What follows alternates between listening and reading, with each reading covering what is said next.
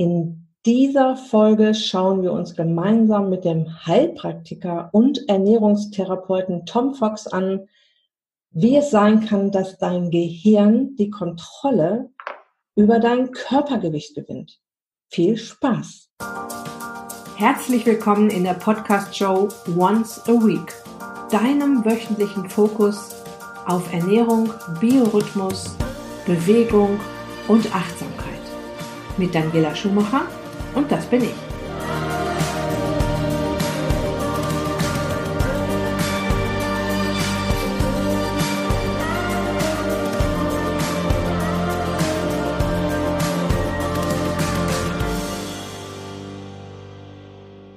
Leute, es wird hochinteressant heute. Wir tauchen ein in die Welt unseres wunderbaren, extrem feinstofflichen Körpers. Es gibt nämlich noch ein paar andere Gründe, außer zu viel Essen oder zu wenig Sport treiben, warum der Mensch von seinem Übergewicht nicht runterkommt oder vielleicht sogar auch noch zunimmt. Ich möchte von meinem heutigen Interviewgast wissen, was in unserem Körper noch alles so schieflaufen kann, wenn es mit dem Abnehmen nicht klappt für dieses hochinteressante Thema habe ich mir einen Top-Experten eingeladen, auf den ich mich ganz besonders freue. Tom Fox ist Heilpraktiker mit den Schwerpunkten klinische PNI und Ernährungstherapie. Er ist in eigener Praxis in Bonn tätig und leitet die deutschlandweit aktive KPNI-Akademie in Bonn. Daneben ist er Dozent für klinische PNI und orthomolekulare Therapie und Tom war einer meiner Lieblingsdozenten während meiner Ausbildung zum Coach der KPI von 2014 bis 2016. Lieber Tom, herzlich willkommen in meiner Podcast-Show. Vielen Dank ähm, für die Einladung. Freut mich sehr, Daniela. Ist mir eine Ehre. Mir erstmal. für die Vorrede muss ich das sowieso sagen. Hast mich ja jetzt äh, in den ja. gelobt. Mal gucken, ob ich das halten kann. Das macht, da mache ich, überhaupt, mache ich mir überhaupt keine Gedanken. Ähm, Tom, ich erwähne vor allem in meinen Podcasts äh, immer wieder die KPNI, die klinische Psychoneuroimmunologie. Ich sage immer, hört sich kompliziert an, ist es auch. Und äh, erkläre das auch immer so in meinen Worten. Ähm, meine erste Frage an dich, was antwortest du auf die Frage, hey Tom, was ist eigentlich KPNI? Was machst du da eigentlich? Ähm, ja, also allein die Abkürzung birgt ja schon große Geheimnisse und wenn man die Abkürzung dann ausspricht, also klinische Psycho, Neuro, Immunologie, wird es nicht besser. Ähm, also ich teile deine Meinung, das Ganze ist schon sehr komplex und kompliziert, aber auch wieder total einfach. Denn eigentlich geht es nur darum zu verstehen, wie funktionieren die Netzwerke in unserem Körper, welche Auswirkungen haben die auf Gesundheit und Krankheit und wie können wir dafür sorgen, dass der Weg, der zur Krankheit geführt hat, wieder zurückgegangen werden kann. Oder mhm. eben präventiv dafür sorgen, dass Leute gar nicht erst krank werden. Da meinen wir eigentlich chronisch krank. Also wenn man sagt Erkrankungen, in unserem Sinne, dann sind das eher chronische Erkrankungen. Wir sind nicht die guten Akutexperten oder Notfallexperten. Das macht die Schulmedizin ganz prima. Aber sobald es um chronische Veränderungen geht, können die klinische PNI, glaube ich, ganz gute Lösungsansätze anbieten. Um vielleicht abzureißen, warum man die drei Begriffe wählt. Man hat irgendwann sich entschieden, dieses Psychoneuroimmunologie als Begriffskonstrukt zu wählen, weil wir davon ausgehen können, dass unser Immunsystem sowohl durchs Nervensystem, aber auch das als durch das, was wir als Psyche bezeichnen, also so die Funktion, wie geht das eigentlich, beeinflusst wird. Ein Schlagwort dabei ist zum Beispiel chronischer Stress mhm. und dass viele der Zivilisationserkrankungen auf chronischem Gebiet einfach durch ein Zusammenwirken dieser drei Systeme entsteht. Mhm. Deswegen ist man dabei geblieben. Die Psychoneuroimmunologie ist eigentlich eher so eine Art Forschungsfeld immer noch, auch ursprünglich gewesen. Und die klinische Psychoneuroimmunologie hat sich daraus entwickelt, um zu sagen, was können wir denn für therapeutische oder präventive Lehren oder Schlussfolgerungen aus den sagen wir, Hypothesen beziehungsweise Ergebnissen ziehen und wie kann man Patienten damit ein Stück weit weiterhelfen. Mhm. Also ich fasse sie mal sehr in einem äh, Satz zusammen. Es geht um das Netzwerk Mensch, und äh, jede Zelle kommuniziert mit jeder Zelle. Ja, das ist gut beschrieben. Also wir sind Teil eines Netzwerks, aber wir sind selber auch ein Netzwerk. Und jedes und alles kommuniziert mit allem. Das äh, stellen wir immer weiter äh, heraus und es wird auch nicht einfacher. Also ähm, je mehr man weiß, desto schwieriger wird's. Oder je mehr man weiß, desto mehr weiß man, was man nicht weiß. Aber zumindest können wir aufgrund der Erkenntnisse der letzten, sagen wir, 20, 30 Jahre einer deutlich größeren Gruppe Patienten ein bisschen mehr Hilfestellung geben. Ja, hm. Ja vor allem, weil, weil auch die Schulmedizin ähm, dieses, ich sag mal in Anführungsstrichen, Phänomen, jede Zelle kommuniziert mit jeder Zelle, noch nicht so richtig wahrhaben möchte wahrscheinlich. Das ist ein, ein, ein wichtiger Punkt, den du da ansprichst. Ich bin da nicht, nicht immer ganz so sicher. Also erstmal das, was wir sagen, jede, jede Zelle kommuniziert mit jeder Zelle oder ähm, jede Zelle ist eine Art Botenstoffproduzierfabrik, die andere Zellen oder Organe informiert. Dieses Prinzip ist ziemlich sicher der Schulmedizin bekannt.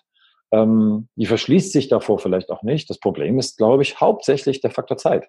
Hm. Wenn ich mir, wenn ich mir angucken muss, wie so funktioniert ein Netzwerk, allein das Wort Netzwerk, der Patient ist jetzt ein Netzwerk, dann schaffe ich das nicht mehr im Minutentakt. Das ist unmöglich. Ich muss mir dann mehr Zeit nehmen. Und da wird jeder klar denkende Schulmediziner auch bestätigen, dass das häufig in der Praxis oder im Alltag nicht möglich ist. Mhm. Und das ist das größte Problem. Also ne, wir brauchen mehr, wir haben mehr Aufwand und mehr Zeit und damit schließt sich das auf dem Gebiet aus. Mhm. Das kann man positiv oder negativ sehen, das stellt sich momentan einfach so dar. Also ich sehe den Unterschied, wenn ich zu meiner Heilpraktikerin gehe, die sich dann anderthalb Stunden Zeit nimmt für die Anamnese. Das ist vielleicht der Unterschied. Ne? Es ist halt in unserem Gesundheitssystem anders nicht möglich. Ist leider so. Okay, jetzt geht es ja heute um das Thema Übergewicht und was hat, was hat das Gehirn damit zu tun? Ich bin drauf gekommen, weil ich dich in einem Webinar vor kurzem gesehen habe. Ist Übergewicht ein Gehirnproblem? Und es ging um den gestörten Gehirnstoffwechsel. Und als Coach im Bereich Gesundheit und Abnehmen interessiert mich das natürlich unglaublich, meinen Leuten da draußen auch wieder Ideen und Ansätze an die Hand geben zu können, was kann denn noch so los im Körper sein, wenn es mit dem Gewicht nicht funktioniert. Also es geht ja auch oft um Leute, die eigentlich schon sehr viel richtig machen oder die sagen, okay, ich ernähre mich gesund, ich mache Sport, ich nehme nicht ab, beziehungsweise ich nehme sogar noch zu, was kann ich tun? So. Mit diesem Thema bin ich jetzt zu dir gekommen und würde gerne von dir wissen, was muss passieren, dass unser so doch sehr geschütztes Gehirn ein Problem bekommt?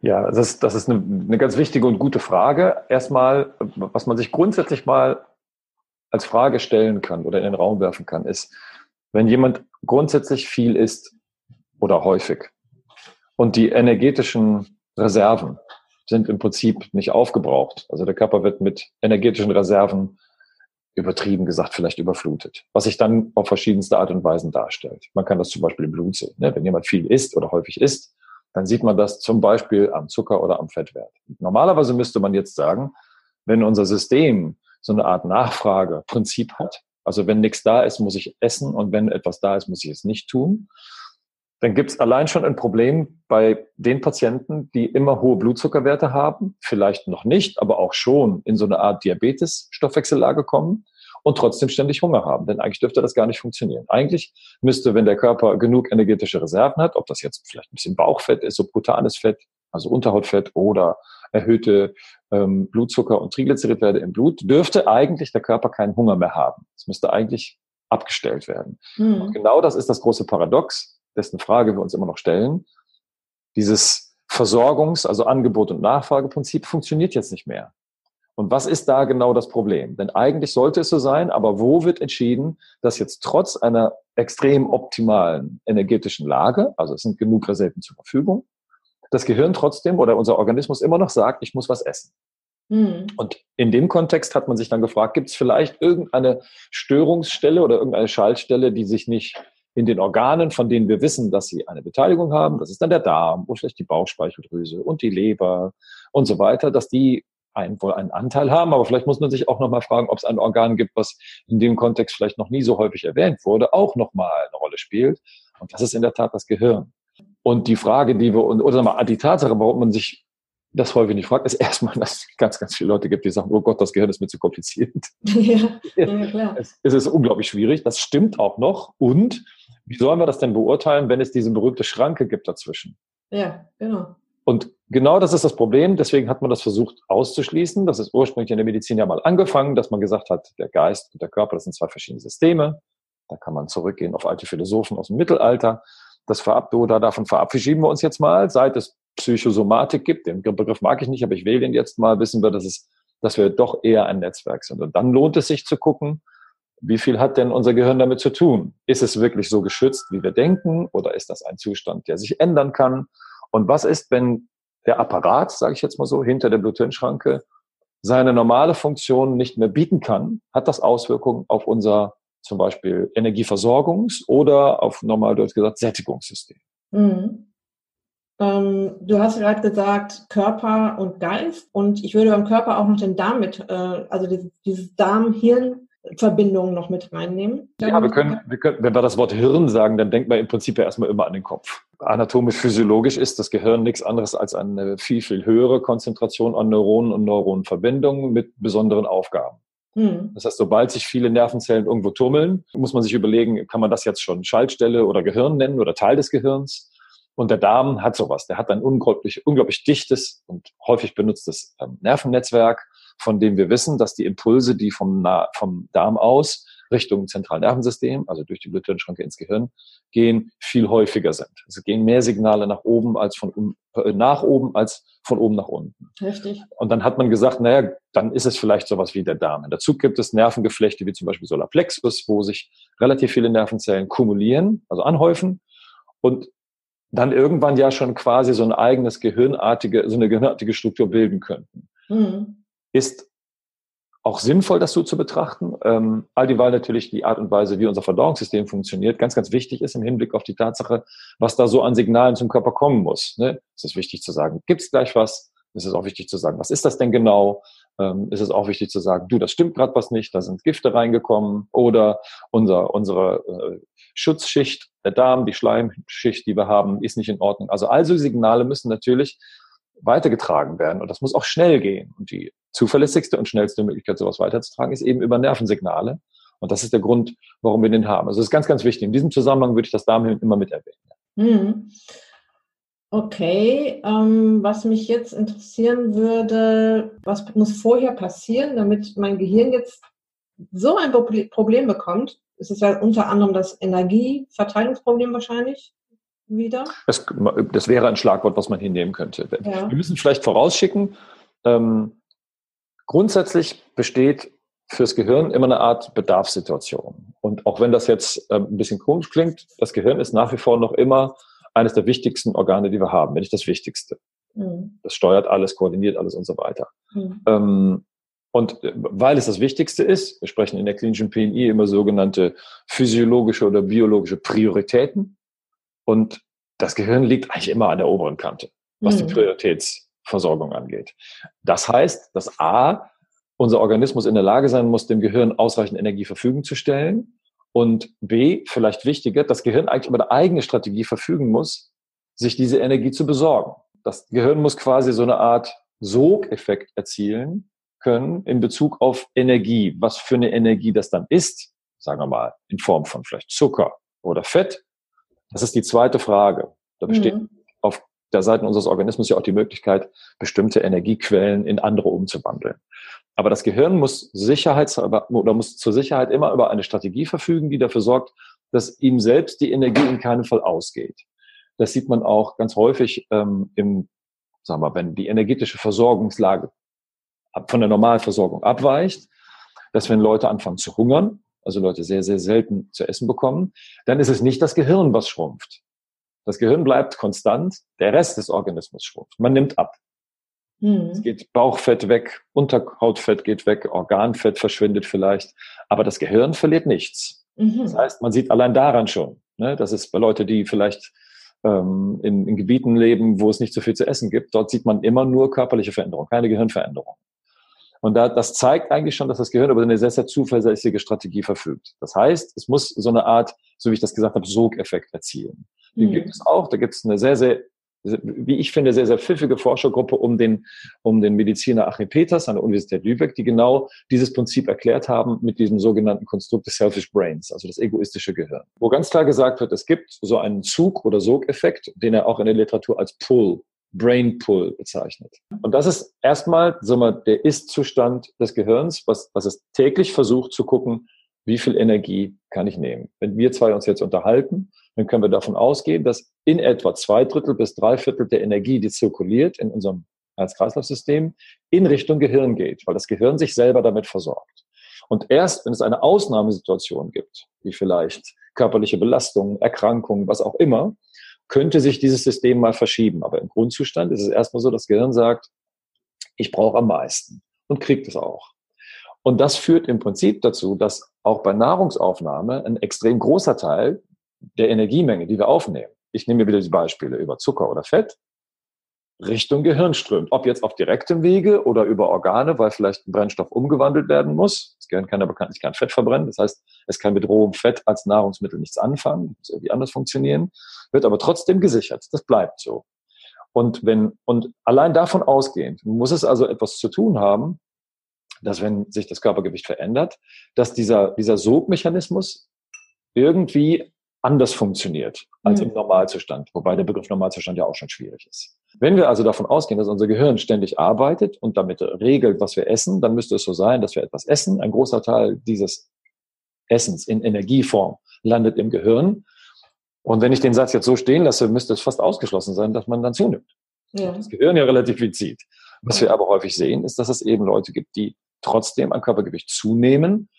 Und vor allen Dingen, du hast ja auch gesagt, es gibt Leute, die so viel richtig machen. Am, am frustrierendsten ist es ja für die Leute, die sagen, ich mache jetzt eigentlich fast alles richtig, was ich so irgendwie an Informationen finden konnte und ich nehme immer noch zu. Und da stellt sich dann die Frage, wenn jemand sagt, ich nehme nur zu, wenn ich mich nicht bewege und viel esse, das ist einfach, dann, ne, dann ess was weniger, beweg dich mehr, dann ist das wieder geregelt. Aber es gibt ja Leute, die genau das schon machen und mhm. merken, es funktioniert immer noch nicht. Und dann muss man neben allen anderen Faktoren, die wir schon kennen, viel zu viel Bauchfett, vielleicht eine chronische Entzündung, eventuell sprechen wir da gleich noch drüber, Schilddrüsen, Dysfunktion und so weiter. Es gibt eine Menge Baustellen, die da eine Rolle spielen können. Das kann man aber auch alles untersuchen. Und manchmal stellt sich dann genau die Frage, wir finden so auf Untersuchungsebene so deutliche Signale, dass es diese Organe, die ich gerade aufgezeigt habe, in erster Linie eben nicht sind, vielleicht nur sekundär oder tertiär. Also nicht als Hauptfaktoren, sondern als Nebenursachenfaktoren muss das Gehirn eine deutliche Rolle spielen. Mhm. Und dann lohnt ein Blick hinter die Bluthirnschranke. Oder sagen wir, in die Bluthirnschranke und hinter die Bluthirnschranke. Mhm. Also wenn bei mir Leute nicht gut abnehmen, ist es oft auch ein Stressproblem. Und ich erkläre dann immer, Leute, ständig Stress haben ist das gleiche wie ständig Cola trinken. Ich glaube, das habe ich sogar bei euch gehört. das könnte sein, ja. Aber das kann ja jetzt nicht die einzige Erklärung dafür sein, dass man während, weil man chronischen Stress hat und äh, äh, zunimmt. Es gibt da wahrscheinlich dann noch ein paar bisschen kompliziertere Geschichten im Körper, die passieren, beziehungsweise die dafür sorgen, dass du durch chronischen Stress eben auch dein Gehirn anders aktiviert und dass es vielleicht von dieser, von diesem Sogeffekt in den Pull-Effekt kommt. Kann das sein? Ja, das ist, also das ist in der Tat, wie du sagst, ist kompliziert. Wenn du den Begriff chronischen Stress erwähnst, dann sprechen wir immer über Signale, die diesen Stress auch intern spürbar machen. Stress ist ja nichts anderes als eine Art Belastung von außen durch die Umwelt, auf die ich dann irgendwie mit einer Art Strategie reagieren muss. Mhm. Und jetzt stellen wir fest, dass dieses, dieser Umweltstress, ob es jetzt Geräusche sind, Gefahr, Nahrungsmangel, Gewitter, Unwetter, was auch immer, ne, Bedrohung einfach, die gibt es natürlich auch von innen. Es gibt also im Körper Veränderungen, die meinen Körper stressen. Lange nichts gegessen haben, ist ein klassischer Stressor.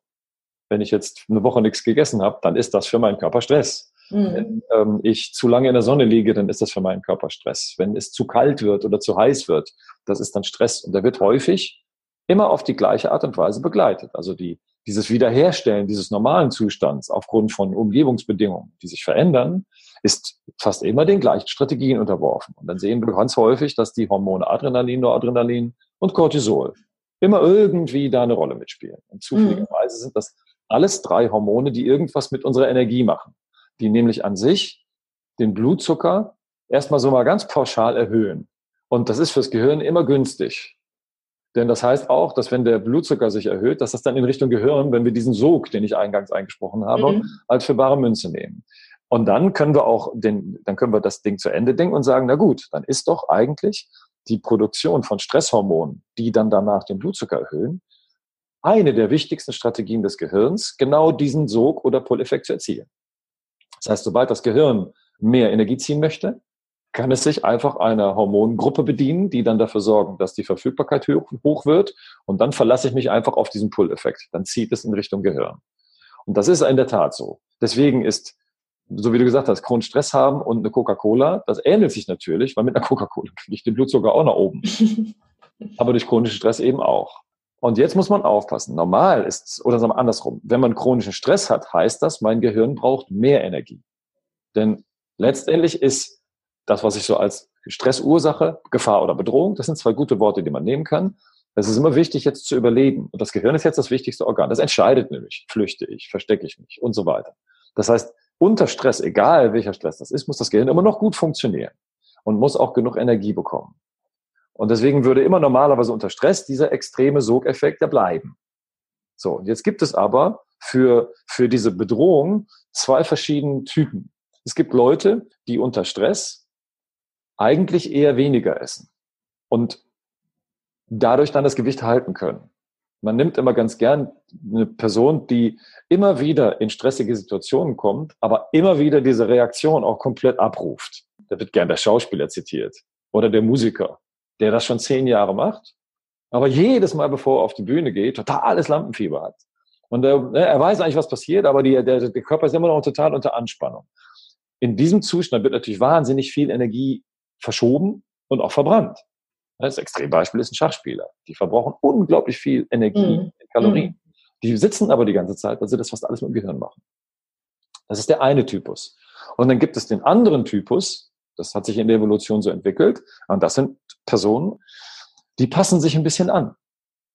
Die fangen an, sich an diese ständigen Stressoren zu gewöhnen und deren Stresssystem fängt nicht mehr an, so aktiv zu werden. So, und jetzt haben wir schon den ersten, die erste Ursache für diesen sogenannten Casus Knactus. Jetzt funktioniert dieses System Pull nicht mehr so gut. Und es könnte sogar sein, dass das Gehirn jetzt weniger Energie bekommt, weil diese Systeme sich angepasst haben. Und jetzt muss das, das Gehirn irgendwie eine andere Strategie wählen. Und eine der schönsten Strategien ist Hunger erzeugen. Denn wenn ich dann esse, kommt wieder was und dann versorge ich mich. Das heißt, an, Anpassung an Stress und das ist etwas, was wir hinnehmen müssen. Es gibt Leute, die sich eben an Stress anpassen. Und das nicht mehr gute Funktionieren genau dieser Strategien, die dem Gehirn zuversichtlich, äh, zusichern, du kriegst gleich Energie, ist einer der Gründe, warum das Gehirn von diesem Ziehen aus dem Körper eine andere Strategie wählt. Nummer zwei, jetzt bitte Nahrung aufnehmen. Also gibt es diese zwei. Und das, und die Gruppe Nummer zwei, das sind die, die dann eventuell über Essen das Gehirn versuchen zu versorgen aber das Thema Essen sorgt jetzt im Körper auch nochmal wieder für eine andere Reaktion, denn wenn man isst, werden Hormone ausgeschüttet, die auch die Peripherie mit Energie versorgen. Muskeln, Fett und so weiter. Und jetzt haben wir das Problem. Mhm. Jetzt ist dieser Zugeffekt nicht mehr richtig gesichert und mein Körper fängt an, auch Peripherversorgungslagen zu verbessern. Und genau das ist der Punkt, ab dem es dann kompliziert wird. Und jetzt muss man dann im Prinzip abbiegen. Das ist so ein typisches klinisches Psychoneuroimmunologie-Thema. Mhm. Was ist eigentlich mit dem Hormon Insulin und Bauchspeicheldrüse? Was ist eigentlich mit dem Hormon Leptin und Bauchfett? Was sagt hier eigentlich die Schilddrüse dazu? Wie ist es mit dem Verdauungstrakt und so weiter? Ja, also deswegen, man kann das sehr kompliziert machen, aber es bleibt dabei. Die Strategie ändert sich gerade. Und chronischer Stress spielt hier halt eine Rolle. Mhm. Also ich versuche den Leuten auch immer zu erklären, den Unterschied zwischen akuten und chronischen Stress. Was du gerade sagtest, mal nichts essen, ist ja ein Unterschied zu einer Woche nichts essen oder monatelang nichts essen. Also wir in der, in der KGNI sprechen wir dann auch von alten Freunden, neuen Feinden. Und mal Hunger haben ist ja dann eher ein, ein alter Freund, ein, ein bekannter Stressor des Körpers ich versuche mal zu erklären, ihr müsst euren Körper immer wieder neu herausfordern und immer wieder mal eine neue Aufgabe geben. Und dieses, ich faste mal oder ich esse mal ein bisschen weniger Kalorien als sonst oder ich esse jetzt auch mal wieder ganz viele, ganz viel Zucker, wenig Fett, viel Fett, äh, ich bewege mich viel, bewege mich wenig, gehe in eine andere Runde. Ähm, also dieses, diese Abwechslung, äh, würde das jetzt helfen, gehirnmäßig? Sicher.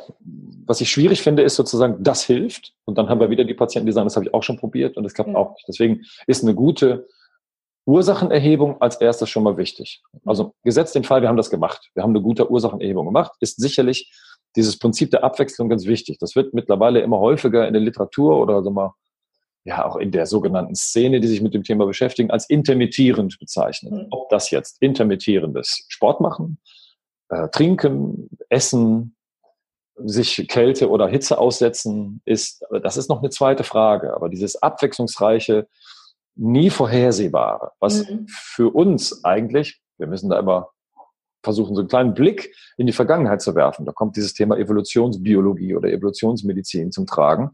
Wir haben uns Millionen Jahre lang an genau die Situation, wie du sie jetzt geschildert hast, angepasst, anpassen müssen und haben deswegen, das betrifft die gesamte Tier- und Pflanzenwelt, Anpassungsstrategien entwickelt, die sehr, sehr lange auch ganz gut funktioniert haben.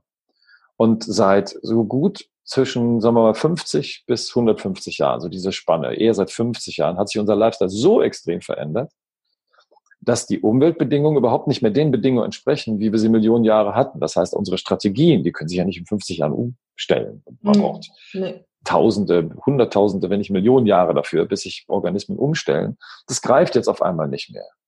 Da hat der Lifestyle natürlich viel mit zu tun. Und eine, abwechs eine abwechslungsreiche, sagen wir, ähm, Alltagsgestaltung würde hier sicherlich ein, ein, kleines Stück helfen. Ob das jetzt dann immer genau den wunden Punkt oder das Hauptproblem bei Patient A, B oder C oder Klient A, B oder C trifft, das weiß man nicht genau, aber in jedem Fall hat es einen positiven Effekt. Das Ganze ist nur doof, denn das Gehirn oder sagen wir, unser Körper möchte das eigentlich nicht. Wir suchen ja immer den komfortabelsten Weg. Ja, ja. Und die Komfortzone. Das heißt, das zu machen, ist erstmal wieder energetisch aufwendig. Und genau da beißt die Katze sich in den Schwanz. Die Patienten, Klienten, über die wir sprechen, die haben ja schon ein Energieproblem. Das heißt, Sachen, die jetzt noch mehr Energie kosten, werden erstmal nicht auf der Liste an eins, zwei oder drei aufgeschrieben, sondern eher weiter unten ist. Man sucht immer die bequemen Wege. Mhm. Also alleine die Tatsache, ich frage das in meinen Bildungsveranstaltungen immer, wer von euch duscht morgens kalt? Da zeigen nie alle auf. Ich bringe es meinen Leuten bei und mache selbst nicht. Vielen Dank fürs Zuhören bis hierher. Dies war der erste Teil dieses extrem spannenden Interviews zu dem super interessanten Thema. Weiter geht es in der nächsten Episode. Alle Infos zu Tom Fox, zu seiner Heilpraktiker-Praxis und zur KPNI-Akademie findest du natürlich wie gewohnt in den Show Notes und auf der Beitragsseite zu dieser Episode. Und wenn du jetzt noch ein paar Minuten Zeit hast, dann würde ich mich extrem darüber freuen, wenn du mir eine 5-Sterne-Rezension bei iTunes hinterlässt.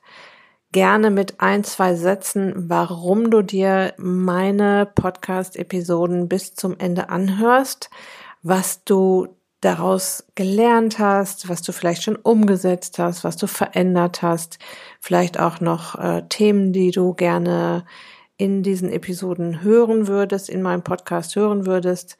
Da würde ich mich sehr drüber freuen. Das ist so ein bisschen der Applaus für uns Podcaster, weil wir sitzen hier im stillen Kämmerlein und produzieren diese Beiträge für euch und ja, freuen uns halt extrem über Feedback. Das war's auch schon für heute. Ich wünsche dir noch eine wunderbare Restwoche. Lass es dir gut gehen. Ganz liebe Grüße, dein Personal Coach für die Themen Gesundheit und Abnehmen, Daniela.